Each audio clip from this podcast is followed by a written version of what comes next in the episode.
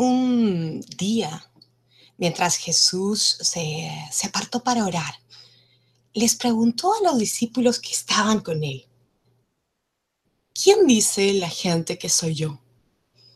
Ellos le respondieron, unos dicen que eres Juan el Bautista, otros que eres Elías y otros más que eres algunos de los antiguos profetas que ha resucitado. Al parecer la gente que va siguiendo a Jesús prefiere verlo como un profeta conocido, como algo ya sabido, interesante, pero no distinto.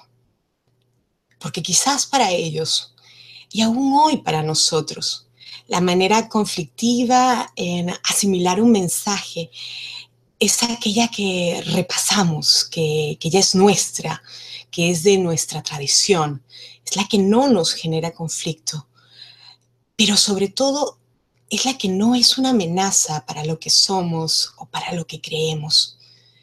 El profeta y su mensaje, si es de afuera, no nos gusta. Nos gusta el vino nuevo, aunque venga en los odres viejos de siempre. Pero, pero el mensaje profético siempre debe no solo confrontarnos, sino además exceder nuestra utopía.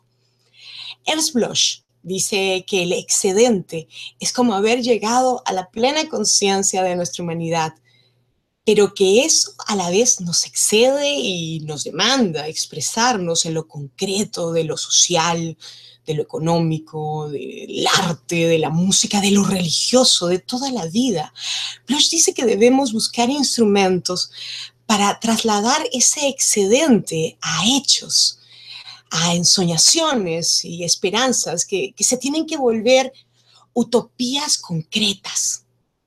Mujeres, hombres, personas de la diversidad de género no conformes, inmigrantes indocumentados, desplazados, refugiados, afrodescendientes, indígenas, discapacitados, encarcelados, comunidades de fe sistemáticamente atacadas y desempoderadas, no han tenido otra salida que ser fieles a la radicalidad de la propuesta profética. Han asumido imaginarios, han debido asumir utopías excedentes para resistir nuestras distopías cotidianas. Entonces Jesús pregunta nuevamente a sus discípulos y esta vez les pregunta a ellos, ustedes, ¿ustedes quiénes dicen que soy yo? Y Pedro inmediatamente responde, tú eres el Cristo, el Hijo del Dios viviente. Este texto tiene un enorme potencial subversivo. Pedro declara con coraje a Jesús como el Hijo de Dios, en un contexto en el, que esta afirmación es imposible. Por un lado, el Estado romano opresor y violento, que no quiere un Mesías, obviamente. Y por el otro, el sistema religioso que jamás atribuiría a campesinos, galileos, la filiación divina. Pero, pero además, esta declaración tampoco es una mera convención lingüística que nos suena bien la osadía de pronunciar lo radicalmente distinto, ofensivo, recibe ese misterio de la fuerza y el poder transformador que habita en las palabras que se pronuncian desde la convicción de la fe y desde la esperanza. Y desde ahí, claro que sí, son libertadoras. José Esteban Muñoz filósofo queer cubano-estadounidense, plantea el concepto de la desidentificación como una forma de resistencia. Una nueva cartografía que se debe ir planteando en las relaciones sociales para que se construya un nuevo futuro. Sirinat Bisibai pensadora siria de colonial, en esta misma línea, nos llama a que hay que trascender discursos y categorías que normalmente han encasillado alteridades dentro de cartografías vinculadas a pensamientos hegemónicos. Hay que defender las epistemologías de los etos. Entonces, para Muñoz, el idealismo, se va gestando en procesos, a través de estrategias de lenguaje, como esta afirmación de Pedro, diciendo que Jesús es el Cristo, el Hijo del Dios, pero también estéticas que van a resistir y van a reimaginar maneras de ser e ir caminando juntos hacia la plenitud del futuro. Hoy por hoy, la supervivencia, resistencia, curación y amor radical en la era de Trump o de Temer. La política de la coalición transnacional, la solidaridad que nos debemos y el intercambio del conocimiento intergeneracional. El concepto crítico y contencioso de la utopía en el activismo, el arte y la academia son formas de resistir. Muñoz rearticula además la ontología del queerness, algo que todavía no llega o no se vive, pero que sí empieza a desearse y a percibirse. En palabras de Muñoz, queerness es aquella cosa que nos dejó sentir que lo que tenemos en el mundo no es suficiente. ¿Nos suena? En nuestras palabras como creyentes, podría ser esta esperanza contra esperanza de este reino que es del ya y el todavía no.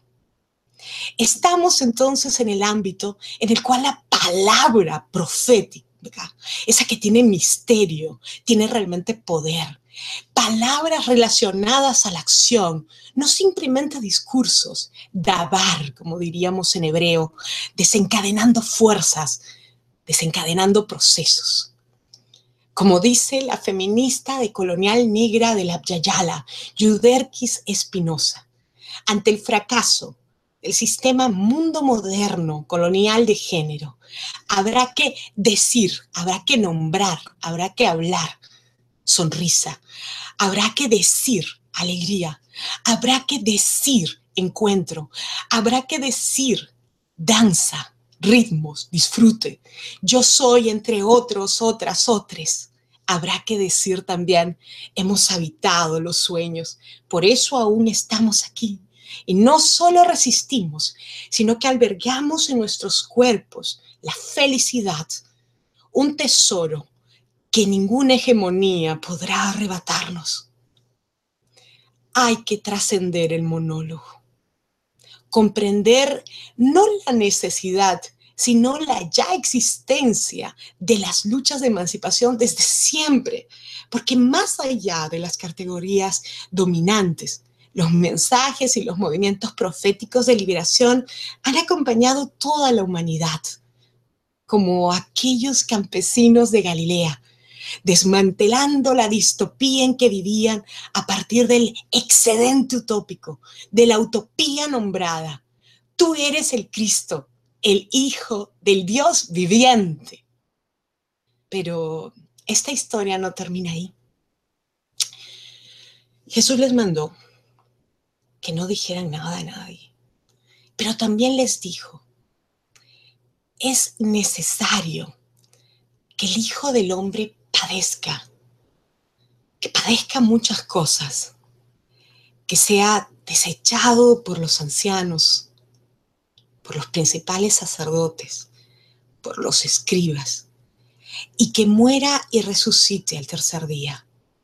Y a todos les decía, si alguno quiere seguirme, niéguese a sí mismo, tome su cruz cada día y sígame así. Porque todo el que quiera salvar su vida, la va a perder. Y todo el que pierda su vida por causa mía, la va a salvar. Jesús es el Mesías que sufre. No puede haber un camino, una opción profética sin asumir que habrá sufrimiento.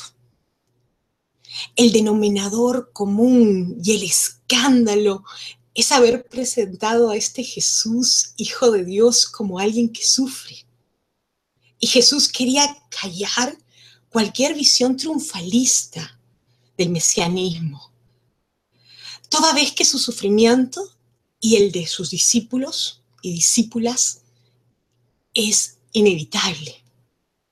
Si alguno quiere seguirme, se negará a sí mismo, tomará su cruz y me seguirá.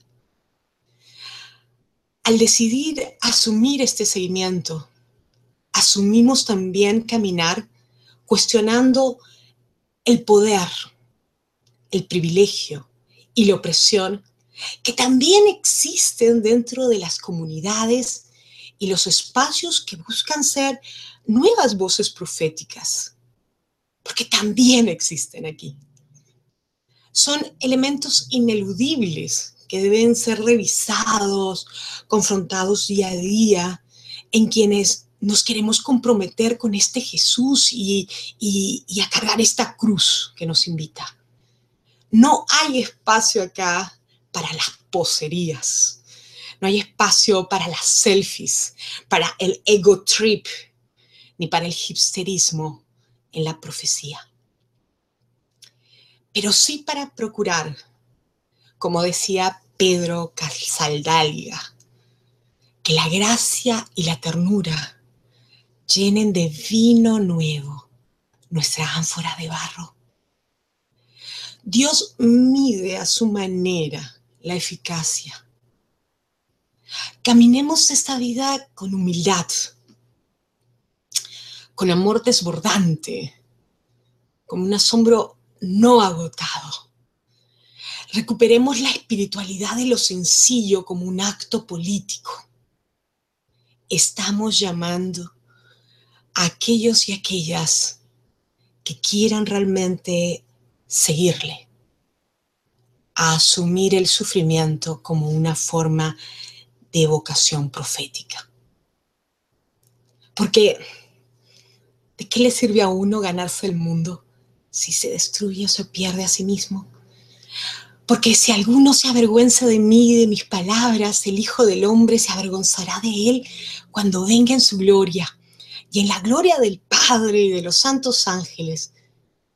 Pero en verdad les digo, que algunos de los que están aquí no morirán hasta que vean, vean el reino de Dios.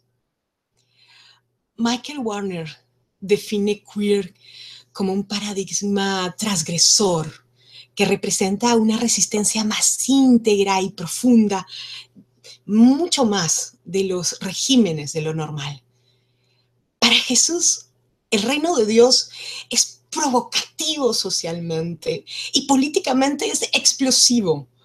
No es una realidad trascendente a futuro, sino que ya es un dominio inmanente, eh, presente y de carácter queer que está alrededor nuestro. El reino se nos ha presentado y se nos vuelve a encantar toda vez que el llamado vital de la transgresión para vencer la muerte de los cuerpos condenados a ser infelices está aquí. Y ahí debemos volver, volver, como dice Violeta Parra, a sentir profundo, porque es la única forma de acudir a este llamado profético, a sentir profundo como un niño frente a Dios. Gracias.